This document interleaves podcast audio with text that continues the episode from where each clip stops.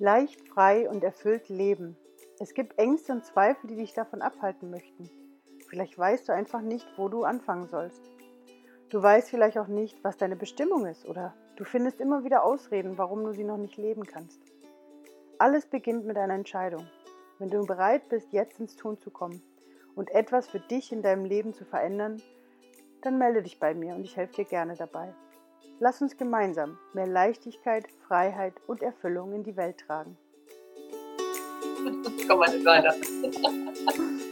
Sehr, sehr cool. Hallo meine Lieben und herzlich willkommen hier zu einer weiteren Folge beim Wandelmagazin. Wie immer freue ich mich riesig über meinen heutigen Gast bzw. meine heutigen Gäste. Erstmal Hallo an euch zwei. Hallihallo, wunderschön. Guten Abend, guten Tag, guten Morgen. Wann auch immer du es hörst. Genau. Sehr schön. Wir haben heute richtig viel Spaß. Ähm, wollen wir vielleicht mal direkt gleich äh, mit der Haus, äh, wie sagen wir, mit der Tür ins Haus fallen? Ähm, einfach mal kurz, äh, wollt ihr euch ganz, ganz kurz vorstellen. Wer seid ihr und was macht ihr eigentlich so überhaupt? Ja, super gerne. Liebe May, vielen, vielen Dank, dass wir heute in deinem Wandelmagazin hier im Interview sein dürfen. Und äh, ja, ganz spontan hat sich jetzt nämlich auch mein Sohn noch mit hinzugesellt und ich würde sagen, stell du dich doch mal jetzt als allererstes vor. Sag mal, wer, wie du heißt und wie alt du bist und ob du schon in die Schule gehst. Also ich weiß das ja, aber die, die jetzt zugucken und zuhören, die wissen das nicht. Also, ich bin der Uljas, ich bin neun Jahre alt, gehe in die Schule, in die dritte Klasse und krieg in ja ungefähr sieben Wochen einen Paten. Paten? Ja, ich komme in die vierte Klasse. Richtig. Und was bedeutet das, wenn du einen Paten kriegst? Äh, Patenkind. Ja, und was heißt das dann? Oh, die neuen Schüler, so, ich krieg einen von denen und auf den muss ich aufpassen. Da musst du aufpassen. Ah, von der, von der Grundschule, von den Erstklässlern? Jo, Toll. Hm, und ich krieg verstehe. jemanden namens Leonard.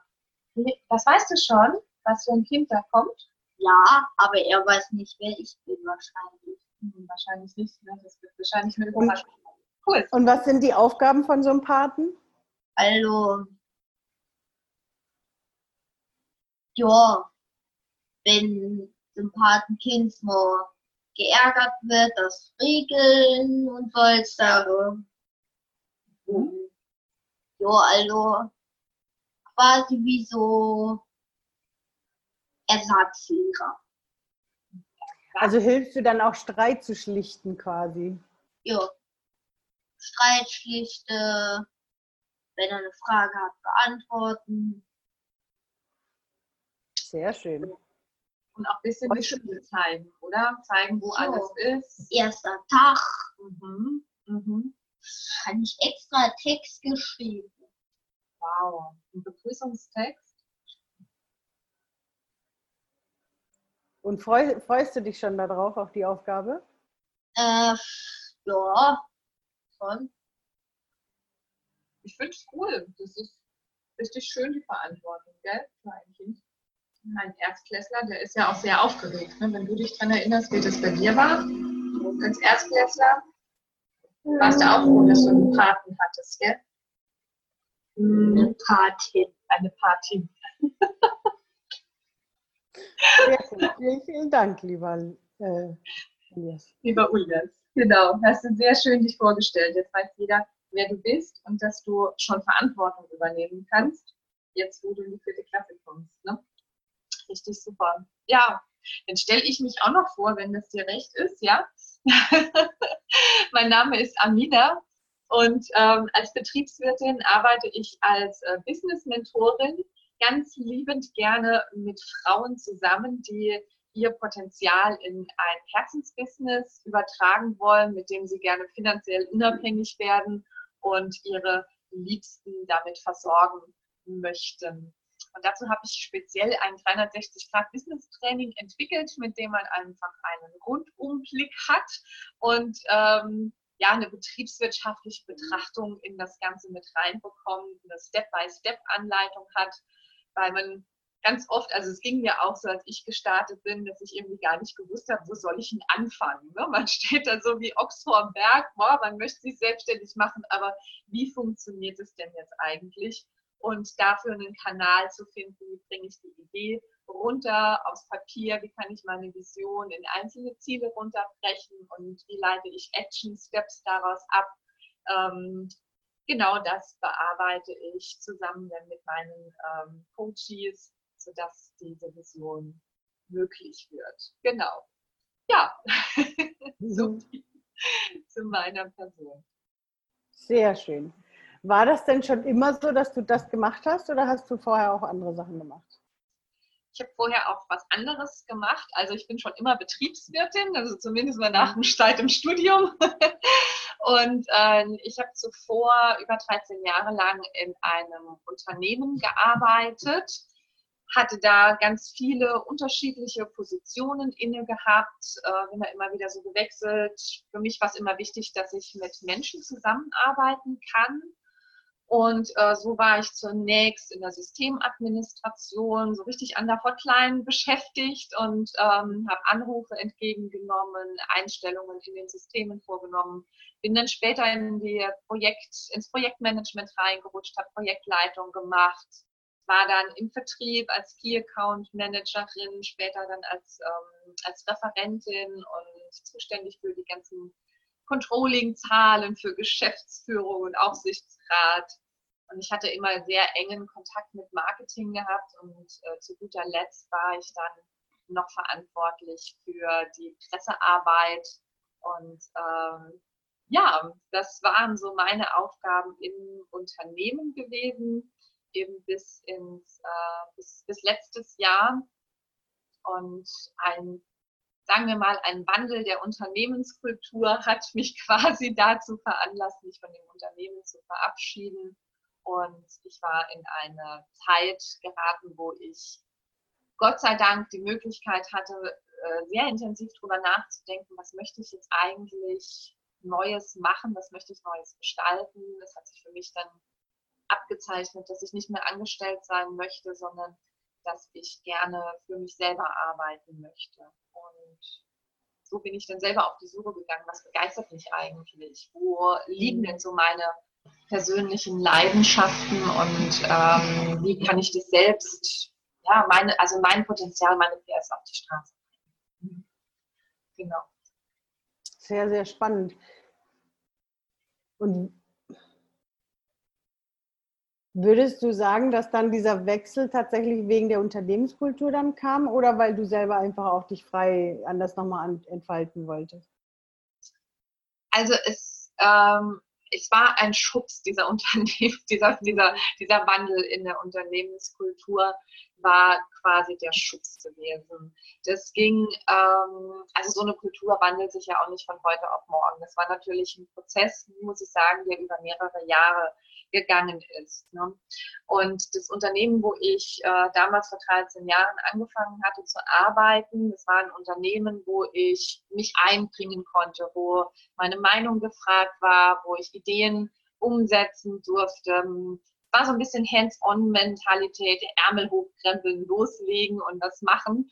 Und das hatte mir immer richtig viel Spaß gemacht. Und ja, und dadurch, dass sich halt an dieser Kultur etwas geändert hatte, das wurde wurde immer mehr konzernlastig, äh, es wurden gefühlt immer mehr Hierarchien einge, eingearbeitet, mehr Organisation, mehr Regelungen und so weiter, an die man sich halten musste. Ähm, und dadurch wurde auf einmal ein Riesenapparat aufgebaut, der es einfach nicht mehr möglich gemacht hatte, mal schnell eine Entscheidung treffen zu können und irgendetwas umzusetzen. Es war dann notwendig, äh, mit, also sich mit vielen Menschen abzustimmen. Und ähm, ich war auf einmal gehemmt, also total gehemmt und meine Ideen äh, sind auch nicht mehr angekommen. Ich konnte mir kein Gehör mehr verschaffen.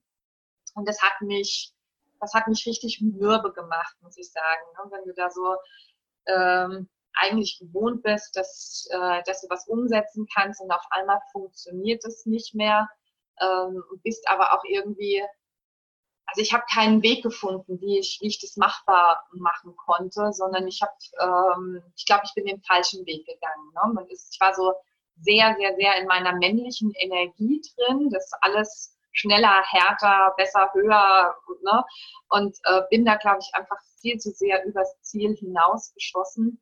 Und je mehr ich versucht hatte, mir Gehör zu verschaffen, umso weniger ist es mir tatsächlich gelungen. Und, ähm, und das, war, das hat eine riesengroße Frustration hin bis zur Depression ähm, geführt.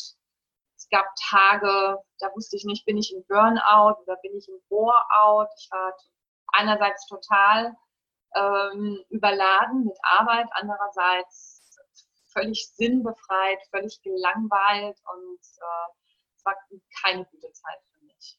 Ja. Und anstatt mich dann selber rauszuholen, habe ich mich, ja, muss ich sagen, wirklich prostituiert. Ich bin da geblieben wegen dem Geld. Ähm, mhm. ich habe äh, gewusst, dass da bringt es eigentlich nicht mehr, das ist es nicht für mich. Und äh, weil ich aber gut bezahlt war, bin ich da geblieben. Und äh, mir waren diese Einbußen, die ich hätte hinnehmen müssen, wenn ich gewechselt hätte in ein anderes, anderes Unternehmen, war ich nicht bereit äh, einzugehen. Und so habe ich mich immer weiter in diese Abwärtsspirale quasi begeben und äh, die wurde dann zum Schluss wirklich richtig heftig. Also bis hin zu äh, ständigen Konflikt, ständigen Auseinandersetzungen, bis, ja, bis hin, dass ich da gesessen bin und einfach nicht mehr gewusst habe, was ich jetzt in einer E-Mail noch formulieren soll, wem ich die jetzt noch schicken soll. Und äh, ich, also ja, es wird, es wird einfach nur noch dramatisch. Ich war wirklich richtig, richtig blockiert. Also es ging, es ging eigentlich gar nichts mehr.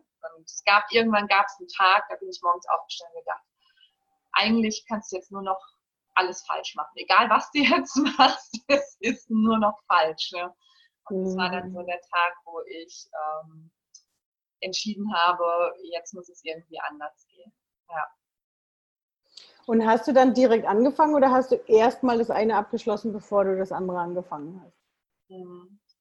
Also ich hatte äh, zuvor schon äh, mich umgeguckt. Es gab so ein Jahr vorher, vor diesem totalen Kollaps, äh, gab es für mich einen Zeitpunkt, wo ich für mich festgestellt habe, so geht es nicht weiter. Da war ich so 37, 38 und da wurde mir zum ersten Mal bewusst, boah, geht ja noch 30 Jahre, bis du in Rente gehen kannst. Mhm. Das kann ja jetzt auch nicht ähm, das Ziel sein, so noch weiterzumachen. Und es war so der erste Punkt, wo ich angefangen hatte, mich so ein bisschen mehr nach außen hin zu öffnen und mal zu gucken, was gibt es denn noch für Möglichkeiten. Und mhm. da bin ich dann auf Network Marketing gestoßen, habe mich dann in dieses Netzwerk äh, zum Thema Gesundheit, orthomolekulare Medizin ähm, ja, integriert und habe da versucht, halt, etwas parallel aufzubauen zu, meiner, ähm, zu meinem festangestellten Job. Ne? Mhm. Und ähm, das war natürlich auch etwas, auf der einen Seite hatte ich auf einmal ähm, Menschen um mich, die selber eine höhere Vision hatten, als ich das bisher irgendwie erlebt hatte. Ne? Vorher, wenn ich mich mit Menschen unterhalten habe, dann ging es eigentlich immer nur darum, oh ja, hm, nee, macht natürlich keinen Spaß, ne? aber so ist das Leben halt, ne? beschweren wir uns nicht, so ungefähr, man hat sich mit dem Mittelmaß halt quasi abgefunden und dann hatte ich auf einmal die, durch dieses Netzwerk Menschen um mich herum, die eine größere Vision hatten und die sich mit diesem Mittelmaß nicht mehr zufrieden gegeben haben. Und mir hat das zum mhm. ersten Mal wirklich den Horizont geöffnet, das Bewusstsein geöffnet. Tschüss, mein Schatz. Schön, dass du dabei mhm. warst. Super. ähm, mir hat das wirklich zum ersten Mal den Horizont geöffnet, dass es halt eben auch noch was anderes gibt, als eben ähm, sich mit diesem Mittelmaß zufrieden zu geben. Und mhm. ähm, ja, und das war, war wirklich eine völlig neue Situation für mich. Aber das hat natürlich auch diese Kluft noch größer gemacht. Also diese Unzufriedenheit im Job, in meinem, wo ich festangestellt war, die ist immer größer geworden. Und ähm, ja, und zu dem Zeitpunkt, als ich dann diese Entscheidung getroffen hatte, dass es so nicht mehr weitergeht, ähm, da war dann auch ähm, zuvor schon relativ viel, ähm, ja, wie soll ich denn sagen, viel äh, Unfug getrieben worden das ähm, darin ausgeartet war, dass ich eine Abmahnung vom Unternehmen bekommen hatte, die juristisch angreifbar war. Und diese Abmahnung konnte ich dann zusammen mit einem Anwalt für Arbeitsrecht eben zum Anlass nehmen, mich aus dem Unternehmen rauszuklagen, sozusagen. Ja. Mhm. Genau. Ich, ich finde es so spannend, weil ich gucke, ich sehe es ja immer so ein bisschen aus der spirituellen Ebene und ich finde, dass, dass das Universum holt uns halt einfach aus solchen Situationen raus, wenn wir so weit sind. Ne? Also ja. ist, und keine Sekunde vorher. Also es ist echt abgefahren. Also ja. Ähm, ich bin total deiner Meinung. Ne? Ich habe auch ganz lange drüber nachgedacht, wäre es sinnvoll gewesen, wenn ich da vorher rausgegangen wäre, die, Möglichkeiten hätte es ja gegeben. Ja? Ich hätte ja mir einen anderen Job suchen können und äh, hätte äh, von mir aus kündigen können, um, ähm, um da einfach mehr äh, Ruhe reinzubringen. Aber ich war, ich war halt nicht bereit dazu. Ja? Ich hatte so ein, diese, diese Blockade in mir drin, dass ich gedacht habe, nee, ähm, ich möchte es nicht, weil, äh, wie gesagt, das Geld halt einfach nicht bestimmt hätte. Und für mich musste wirklich dieser riesen fette Knall, der musste für mich kommen. Mir ging es auch in der Zeit wirklich nicht gut. Mhm. Ähm, aber wenn ich jetzt so zurückdenke, war es einfach ein richtig guter Prozess. Es war für mich der absolut richtige Prozess, denn er hat mir eines ganz, ganz, ganz bewusst gemacht, was mir vorher überhaupt gar nicht, also das war, das war einfach gar nicht da. Ähm, ich hatte immer diese Situationen in meinem Leben gehabt, dass ich mir irgendeinen Blödsinn angezogen habe. Irgendein Scheiß ist irgendwie im Leben passiert und ich konnte mich da unglaublich gut in dieser Opferrolle drin suhlen und mir immer wieder sagen, ja, ist ja klar, dass dir das jetzt wieder passiert, natürlich, du bist es ja auch nicht anders wert. Ne? Also echt, ich konnte, da, ich konnte da drin aufgehen, total. Und mir war es nicht bewusst, mir war es nicht bewusst, dass ich diese Opferrolle immer wieder gewählt habe. Und dieser, ja, danke. Hm. dieser Mega-Knall im Unternehmen und diese bewusste Entscheidung, die ich irgendwann getroffen hatte, nee, so geht's nicht weiter. Jetzt entscheide ich mich für mich, ja, und das ist ja schon ein harter Weg zu sagen, ich schalte jetzt einen Anwalt ein. Und ähm, das war für mich der absolute Game Changer, der mir also irgendwann ist, also wie Schuppen von den Augen gefallen und gedacht habe, ey, du kannst es ja selbst entscheiden. Mhm. du kannst ja mhm. selbst entscheiden, wie du auf eine Situation reagieren willst und bist überhaupt gar nicht abhängig davon, was andere tun, sondern du hast es selbst in der Hand. Ja. Ja, und das, das ist so, so wunderbar auf so vielen Ebenen. Ne? Also weil, weil Du ermächtigst dich selber dadurch, kommst in deine Kraft, stehst zum, wahrscheinlich zum, nicht zum ersten Mal, aber zum ersten Mal bewusst für dich selbst ein. Ja, also das ist ja auch nochmal sowas. Und dann zu sagen, so, und ich gehe jetzt dann einfach den Weg hier raus, weil es, weil es einfach nicht mehr, nicht mehr gut ist. Und ich finde es so schön, dass du das sagst, weil es ist ja dieses, ähm, das ist ja immer wieder das Thema, was ich äh, selber an mir selbst auch erlebt habe, aber auch eben auch bei meinen Klienten ganz, ganz oft mitbekomme gerade dieses Thema mit dem Bore-out, mit der Sinnhaftigkeit, ne, weil eigentlich passt, passt oft vieles. Also in deinem Fall ja, gab es ja auch noch mal Reibereien innerhalb des Unternehmens.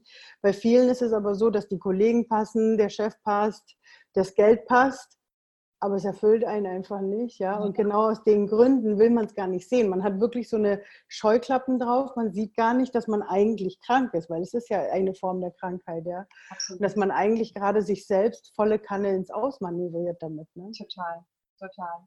Da sagst du was. Also ja, ähm, wie gesagt, also auch mit meinen Kollegen, das hat, also im direkten Team, das war okay. Na klar, gab es da auch mal Reibereien.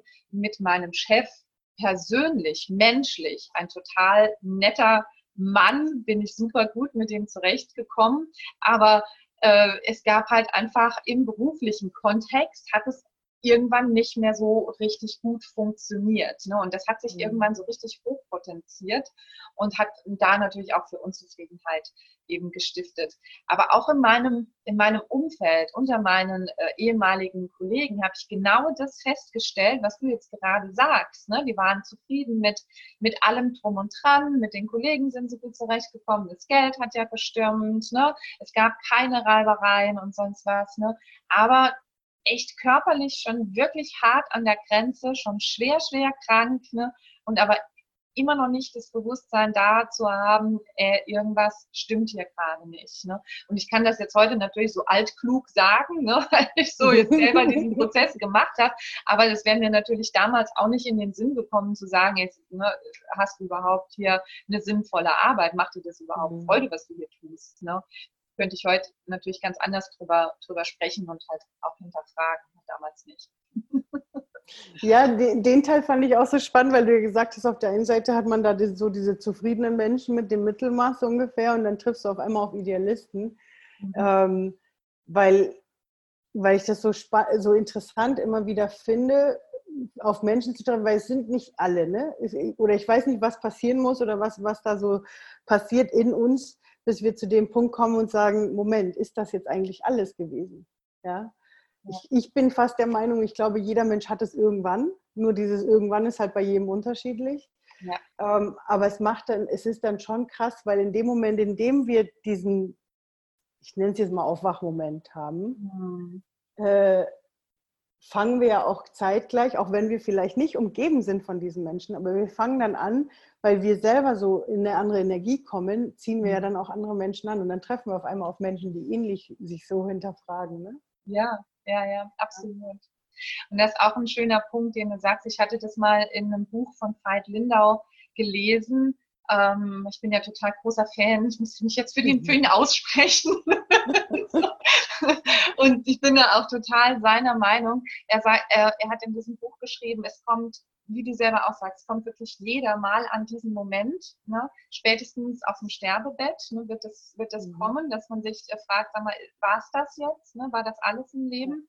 Und äh, wenn man Glück hat, kriegt man diese Fragen halt schon wirklich vorher um die Ohren geschmissen. Sei es, dass irgendetwas, ne, dieser Rums irgendwie passiert. Ne? Bei mir war es jetzt der Rums durch den Job, bei anderen ist es der Rums, dass der Partner weg ist von heute auf morgen oder dass irgendwie eine schlimme Krankheit kommt oder dass im nahen Umfeld jemand äh, stirbt. Verstirbt. Ja, Mhm. verstirbt, Ja. genau. Und das sind dann diese, diese harten ja, diese harten Faktoren, die einen auf einmal mit diesen wesentlichen Lebensfragen in Verbindung bringen und ähm, ja, das mal zum, zum Hinterfragen bringen. Ja. Ja. Also schöner wäre es, wenn der Mensch so clever und so schlau wäre,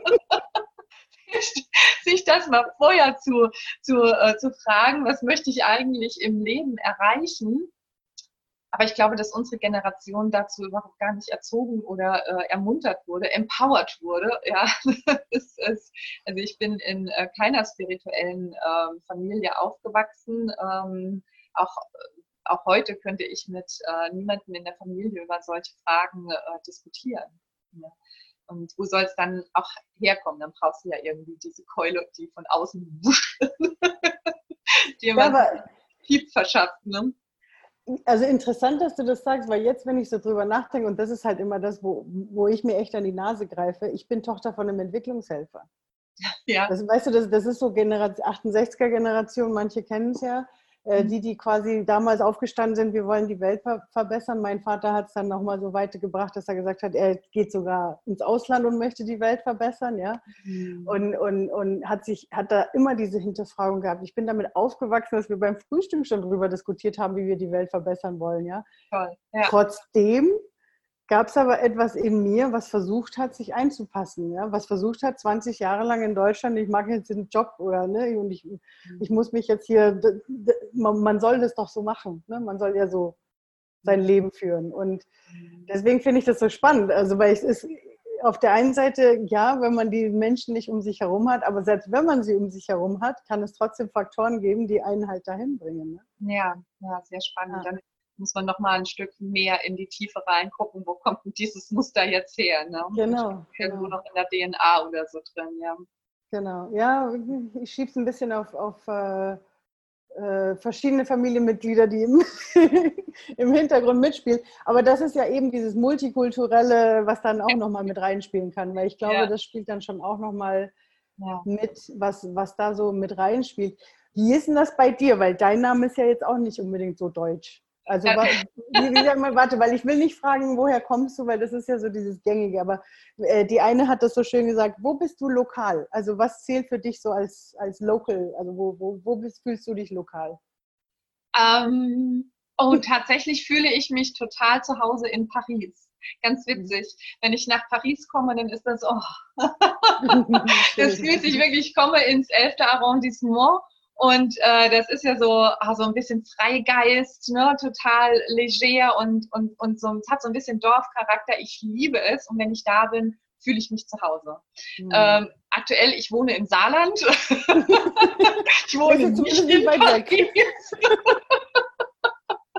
ähm, es sind etwa vier Stunden Autofahrt äh, von mhm. Paris entfernt, für alle, die da äh, geografisch sich nicht einsortieren können. Also ich bin wirklich relativ schnell in Paris und äh, wenn ich Lust auf eine Großstadt habe, dann fahre ich auch tatsächlich dahin. Dann kommt es mir nicht in den Sinn, irgendeine deutsche Großstadt äh, zu besuchen, weil Paris einfach so nah ist. Ne? Ja. Und ähm, ich liebe das auch mit dem Auto hinzufahren, wo alle schon so die Luft durch die Zähne einziehen.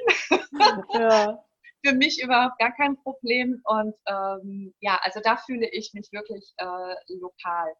Meine Wurzeln sind, also meine Mama ist Deutsche, mein Papa äh, war Marokkaner, der ist in Agadir, in der ähm, schönen touristischen ähm, Atlantikstadt äh, aufgewachsen.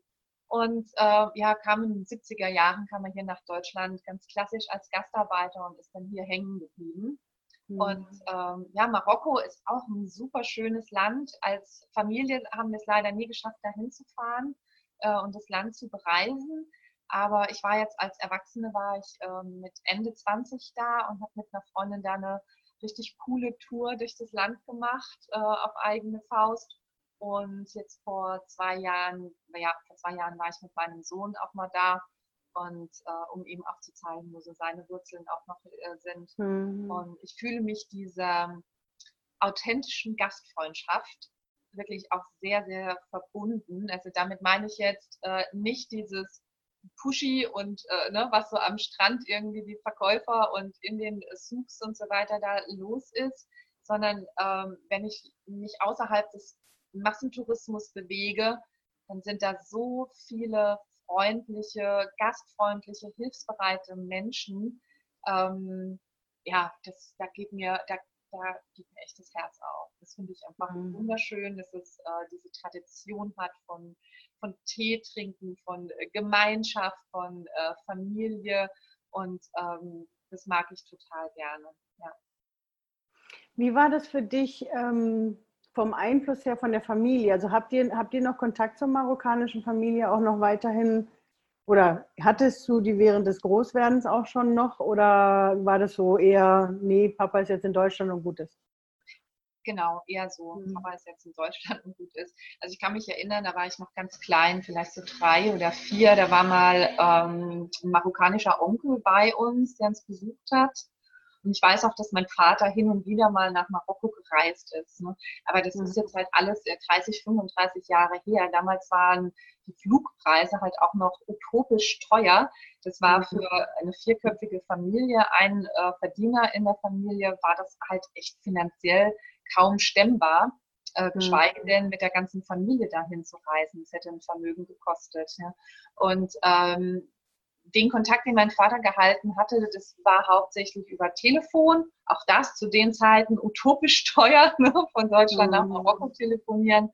Und, äh, und das ist irgendwann, ist das komplett eingeschlafen. Also ich habe überhaupt gar keine ähm, Kontakte zu der Verwandtschaft da. Ich weiß mhm. nicht, wo die leben, wie die leben, was die tun.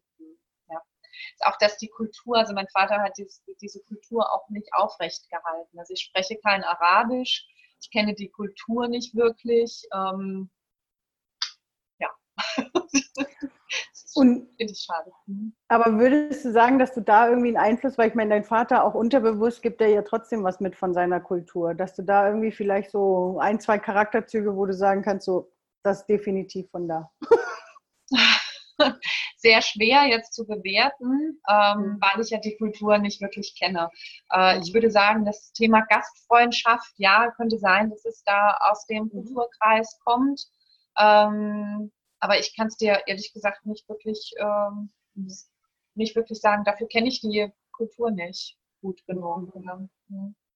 Ich kann nur sagen, dass ich mich da auch wohlfühle und ähm, das toll, toll finde, wie, ähm, ja, wie, wie gesagt, wie, wie freundlich die Menschen da sind und wie kommunikativ die sind.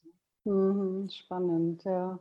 Ja, voll schön, weil ich, also ich, ich beobachte halt einfach, also zum einen bei uns selber mit der chinesischen Kultur, weil mhm. bei uns hat ja keiner irgendwas mit China zu tun gehabt, in dem Sinne, dass keiner in China selber war, aber die, die, der Zusammenhalt von der Kolonie, wo meine Mutter war, war halt schon etwas stärker, würde ich jetzt mal sagen. Meine Oma hat schon immer chinesisch gekocht und wir mhm. nehmen immer oder viel von der TCM übernommen und deswegen, ne, auch wenn jetzt quasi aktiv keiner jetzt in China war, aber trotzdem hat sich das so ein bisschen trotz, obwohl die Sprache nicht übernommen wurde. Ne, deswegen war es jetzt interessant, mal zu gucken, ob das, ob das, äh, ob du da irgendwas gespürt hast. Aber für dich so vom Gefühl her durch und durch dann wahrscheinlich Deutsche. Deutsch. Fühlst du dich als Deutsche oder eher als Französin? ich fühle mich als, als Deutsche. Mhm. Also auch spannend, dass ich mich ja in Paris so wohlfühle, aber auch der französischen Sprache nicht mächtig bin. Also es passt wunderbar zusammen, ja. Sehr cool, ja, ja. genau, also ich bin nicht das große Sprachtalent, muss ich ganz äh, offen und ehrlich gestehen. Hm, ja, ist ja nicht schlimm, aber, aber witzig, weil ich, ich kenne ganz, ganz viele, oder in Marokko sind die ja ziemlich, ziemlich sprachtalentiert, finde ja, ich. Ja, ja, total. Ich, ich weiß nicht, die meisten Marokkaner, die ich kenne, sprechen mindestens drei, vier, fünf Sprachen, das ist abgefahren. Und teilweise aber so akzentfrei, dass du gar nicht erkennst, dass die eigentlich keine Marokkaner sind. Ja, ja, ja, klar. Französisch sprechen wir alle fließend. Ja, klar, ja, genau. kommt noch Englisch genau. dazu, ja. Das ist schon, ja. schon Wahnsinn. Ich habe hab einen kennengelernt, der hat einen kubanischen Akzent, das ist so krass. Und wenn der Spanisch spricht, du, und der ist auch leicht dunkelhäutig, denkst du, klar, ist Kubaner. Bis, du, bis irgendwann mal dann jemand erzählt hat, so, du, der kommt eigentlich aus Marokko. Was? Voll spannend. Sehr schön. Ja, sehr, sehr cool. Ähm, Genau, ich wollte jetzt eigentlich noch fragen, ähm, nee, aber ich glaube, das hast du damit eigentlich schon beantwortet, weil jetzt zum Beispiel auf deinem, deinem Weg quasi das für dich so zu finden, mhm. ähm, ob du da das Gefühl hast, dass es irgendwie kulturellen Einfluss gab, aber dadurch, dass du ja immer quasi mit der deutschen Kultur verbandelt warst, war, war halt das der Einfluss hauptsächlich, ne, der da drin war. Genau, genau. genau. Würde ich jetzt sehr, auch Sehr, sehr cool. Mhm. Mhm. Sehr, sehr schön. Ja, und jetzt heutzutage unterstützt du quasi andere, hauptsächlich auch Frauen, ne? Frauen, die, die ihr Herzensbusiness umstellen wollen. Und da hast du ja jetzt auch ein ganz, ganz besonderes Projekt speziell für Frauen. ja, genau. genau. Also ich arbeite wirklich am liebsten mit Frauen, weil ich Frauen mehr coachbar finde als Männer. Darf ich mhm. das so jetzt sagen? Also ähm, ja, bei Männern tue ich mir manchmal ein bisschen äh, schwer, äh, die tatsächlich davon überzeugen zu können oder sie, ich würde sagen, Männer sind dann ref sehr reflektiert, wenn sie sich halt eben bewusst machen. Aber ich glaube, dieser Schritt in das Bewusstsein rein, das dauert bei denen ein bisschen länger. Und Frauen sind halt ein bisschen offener dafür, kommunikativer und auch zugänglicher. Und deswegen arbeite ich gerne mit Frauen eben zusammen. Und ja, du sprichst unser tolles, tolles Projekt an, zusammen mit vier anderen Expertinnen, jeweils auf einem ganz anderen äh, Gebiet haben wir jetzt einen äh, Online-Kongress ähm, zusammengestellt, der Female Empowerment Summit 2020. Initiiert wurde er äh, von der Irina Katinka Horvath, mit der ich zusammen in der Ausbildung bei Veit Lindau bin. Und sie hatte diese Idee, oh, irgendwas müssen wir doch zu diesem Female Empowerment machen und hat sich dann halt äh, vier andere Frauen dazugeholt, die ähm, ihre Expertise damit reinbringen können. Und so sind wir jetzt zu fünft und ähm, bieten das wirklich auf eine ganz einzigartige Art und Weise an. Sowas findet man jetzt am Markt wirklich nicht mehr. Ne? Wir haben alle unsere unsere eigene Expertise in ganz, ganz unterschiedlichen Bereichen. Ne? Das, ähm, die Stefanie Husig-Giesmann ist äh, Expertin für Persönlichkeitsentwicklung. Dann ist die Chantal Hediger dabei, die Kunsttherapeutin ist und Creative Guide, ne, die von dieser Seite aus jemanden in ähm, seine, seine Potenziale bringen kann. Die mhm. äh, Tanja Hummel ist dabei als Diplompsychologin, als Familientherapeutin, macht Ahnenarbeit, sehr, sehr spannend. Die Irina äh, Katinka Horvath ist äh, Tanz- und Bewegungstherapeutin. Ja, und dann komme ich dabei mit der, dem etwas langweiligen Thema Betriebswirtschaft. Ja, aber das, ich glaube, dass Betriebswirtschaft schon auch wichtig ist. Ich meine, für jeden, das Ding ist halt in dem Moment, wo wir selbstständig etwas auf die Beine stellen wollen, und das ist auch für Frauen, wenn wir uns empowern wollen, genau. gehört der Teil auch dazu. Ne? Und das, das Ding ist, wenn, wenn wir das ein bisschen vernachlässigen, finde ich, machen wir das nicht hundertprozentig, weil das ist einfach Teil des Ganzen. Ne? Ich muss, und und wenn es einfach nur das ist, dass ich wahrnehme, hey, ich bin jetzt Unternehmer tatsächlich. Ja. So. Gen genau. Ja, genau. Unternehmerin, besser gesagt. Mhm. Genau. Du sagst es äh, absolut richtig. Und ähm, genau darum geht es mir eben auch. Ne? Dieses, ähm, ja, sich sein, sein Potenzial zu entdecken, es zu entfalten und es auch auszuleben. Das ist die eine Seite, die echt wunderschön ist, kreativ, sehr, sehr äh, feminin, weiblich. Ne? Da ist man schön in seiner weiblichen Energie drin.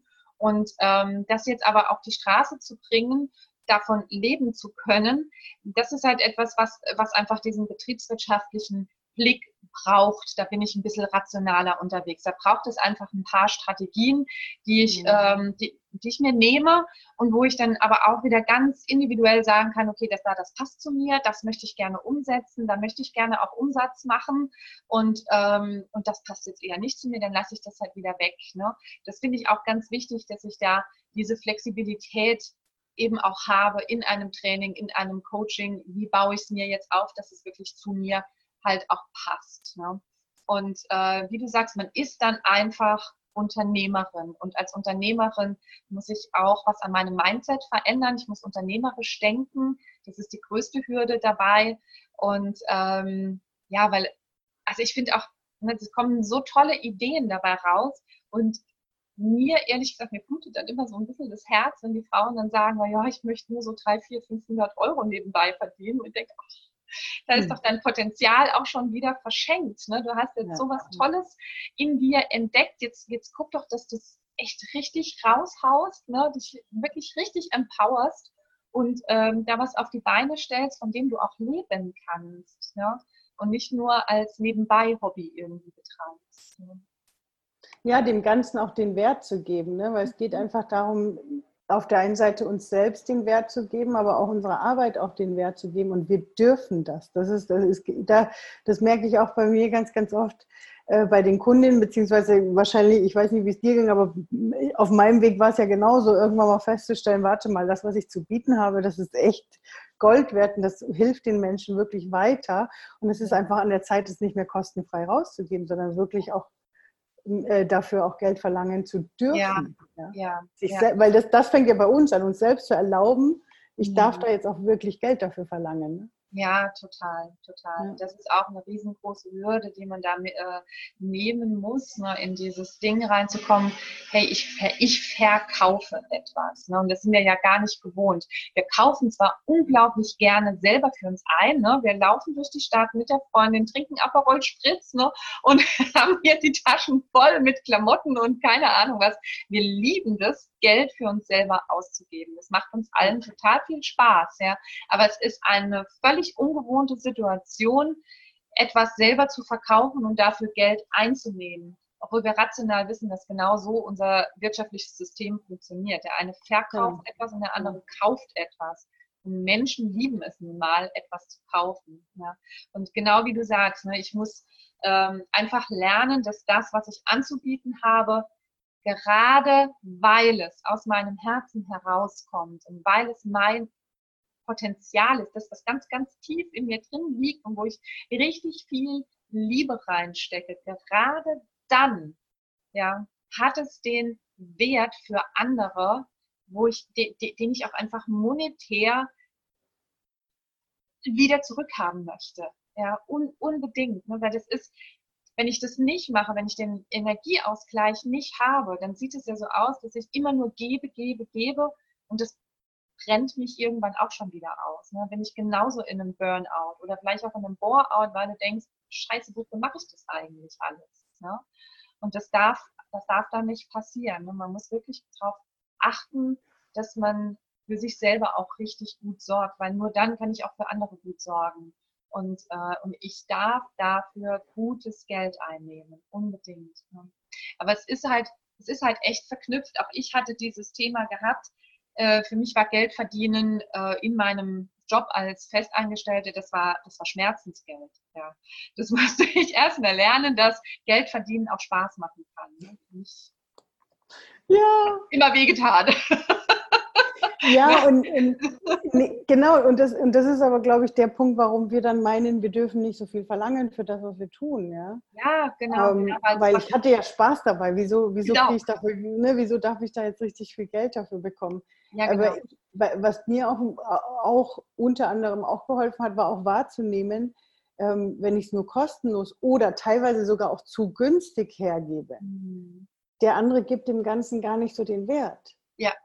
Auch das. Und, ne, und, da, und dadurch ne, helfe ich irgendjemandem, der muss dafür nichts zahlen, weil hey, ne, und ja, ich weiß, dir geht es gerade nicht so gut und ich kann es dir dann kostenfrei mal mitgeben, äh, was auch immer ich gerade zu bieten habe. Und dann kommt der andere an, so, ja, schön, ne, hat er jetzt bekommen. Und dann drei Wochen später war es wie, als wäre nichts gewesen.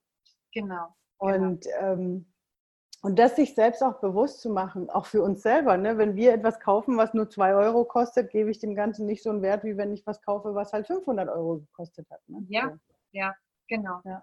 Ja. Richtig, richtig. Ne? Und dieses Bewusstsein, das darf ich mir, das darf ich mir aneignen. Ne?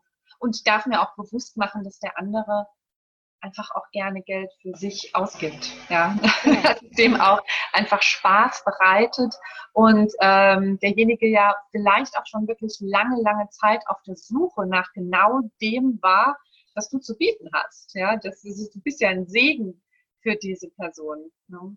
Genau. Wenn du das genau. anbietest, was der schon seit Jahren sucht. Hm. Ja. Genau, genau. Sehr cool. Also an alle Frauen hier, die beim Wandelmagazin dabei sind oder an alle Männer, äh, die eine Frau kennen, für die das gut passen könnte, sagt ja. ihnen auf, auf jeden Fall nochmal ja. Bescheid. Amina, sag nochmal die Eckdaten, weil also wir, wir verlinken alles ja. auf jeden Fall unter das Video, aber, aber sag nochmal die Eckdaten. Wann geht der Kongress los? Genau, also der Kongress startet am 13. Juli. Das ist heute in zwei Wochen. Wir machen, wir starten mit einem Opening-Video. Da äh, kann man uns alle fünf auf einmal erleben, mhm. wo wir ähm, ja den Kongress quasi eröffnen uns vorstellen, was kann man, ähm, was erwartet einen bei diesem Kongress. Und dann wird es jeden Tag einen Online-Workshop geben. Der startet immer um 12.15 Uhr. Die ähm, Links zu den Online-Workshops, die stehen dann für 24 Stunden zur Verfügung jeweils, sodass man sich überhaupt gar keinen Stress machen muss, dass man um 12.15 Uhr hier am Computer sitzen muss, sondern man kann es sich wirklich ganz, ganz bequem und gemütlich machen, das so einplanen, dass es in den eigenen äh, Tagesrhythmus reinpasst und äh, sich dann den Workshop anschauen. Es wird nicht nur graue Theorie geben, sondern es wird richtig kreativ, ja, es wird gemalt, es werden Kraftsätze äh, konstruiert, es wird getanzt, es wird sich bewegt. also ja. es wird wirklich richtig, richtig toll, richtig klasse. Und äh, ja, und das Ganze geht bis zum 17. Juli, also vom 13. bis 17. Juli, jeden Tag ein Online-Workshop und im großen Finale am 17.07. gibt es dann noch ein exklusives Live-QA.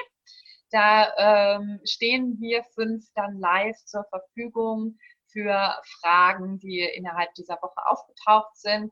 Und da ja, geben wir dann Rede und Antwort.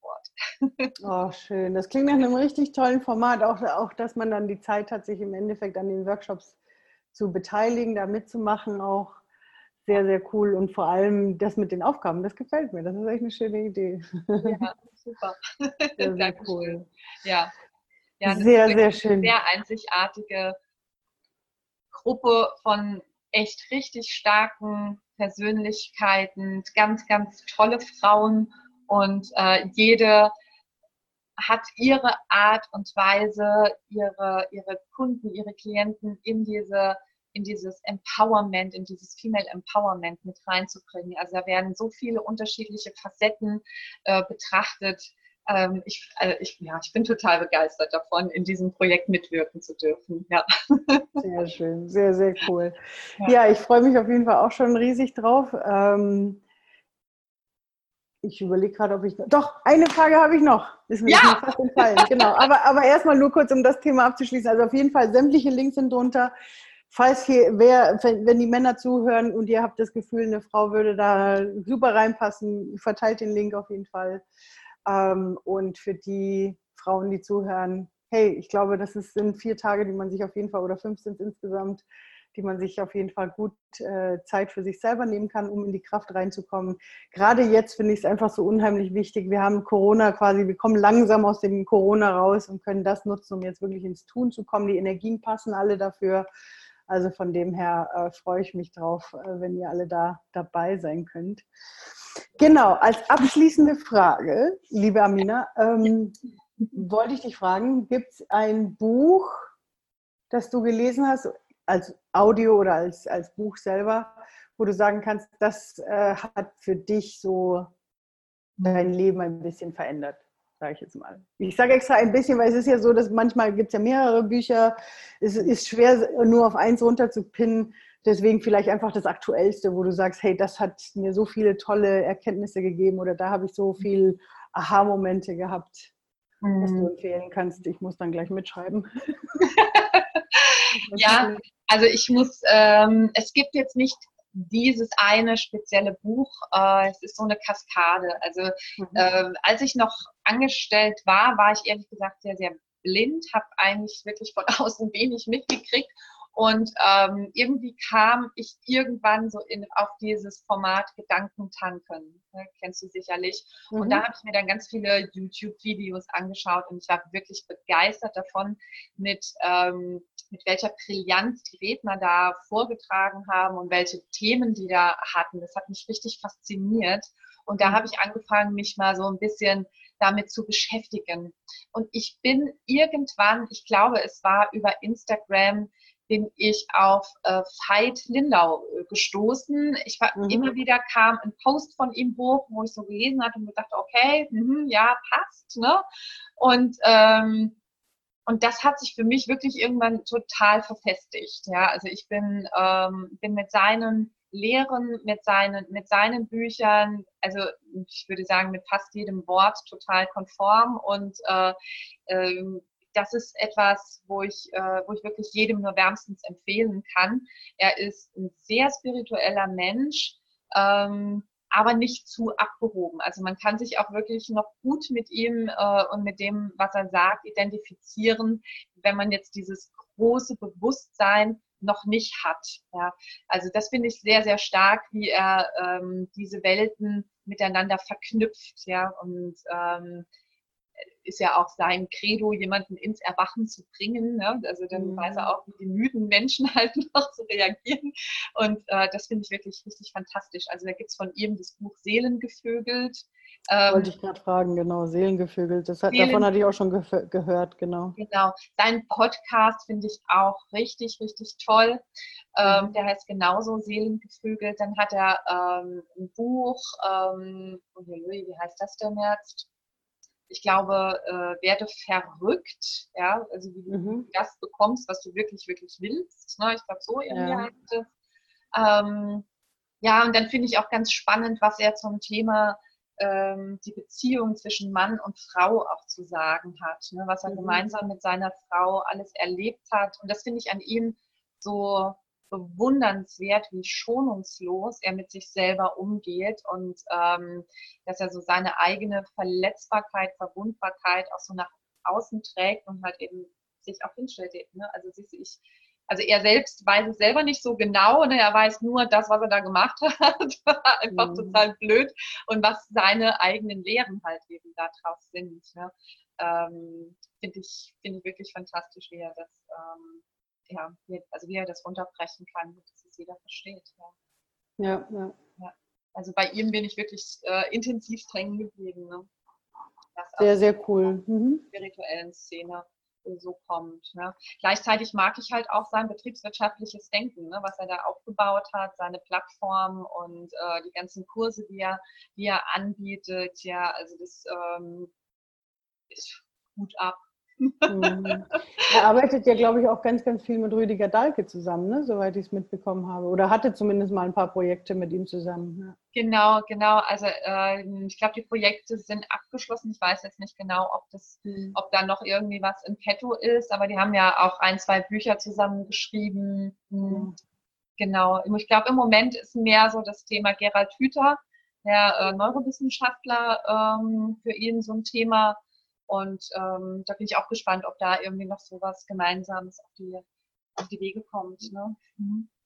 Ja, ich finde es auch so schön, dass gerade auch die Neuro- oder die Wissenschaftler langsam immer mehr Erklärungen für so spirituelle Themen halt bringen. Da, mhm. da ist ja auch der Joe Dispenza richtig krass unterwegs, wenn der dann anfängt zu erklären, wie unser Gehirn funktioniert und wie wir das eigentlich relativ leicht umprogrammieren können. Ja, auch spannend. Ja, mit seinen Lehren habe ich mich jetzt noch nicht beschäftigt. Wer auch gut ist, ist Professor Ulrich Warnke, kommt hier mhm. aus Saarland, ein Quantenphysiker. Ähm, der geht auch so ein bisschen in diese, in diese Richtung, ja, dass es ähm, ja, Spiritualität eben benötigt, um auch so den Rest der Naturwissenschaft, die sie noch nicht erklären kann, halt eben auch dann ähm, erklären zu können. Ne? Ja, ja, ja. Ganz, ganz spannend. Mhm. Sehr cool. Liebe Amina, vielen, vielen lieben Dank. Das ist, also ich sehe gerade, wir sind fast eine Stunde schon dran. Ui. Aber noch eine Stunde. Schon, gell? Also die Zeit ist gerade echt verflogen. Also voll, voll cool.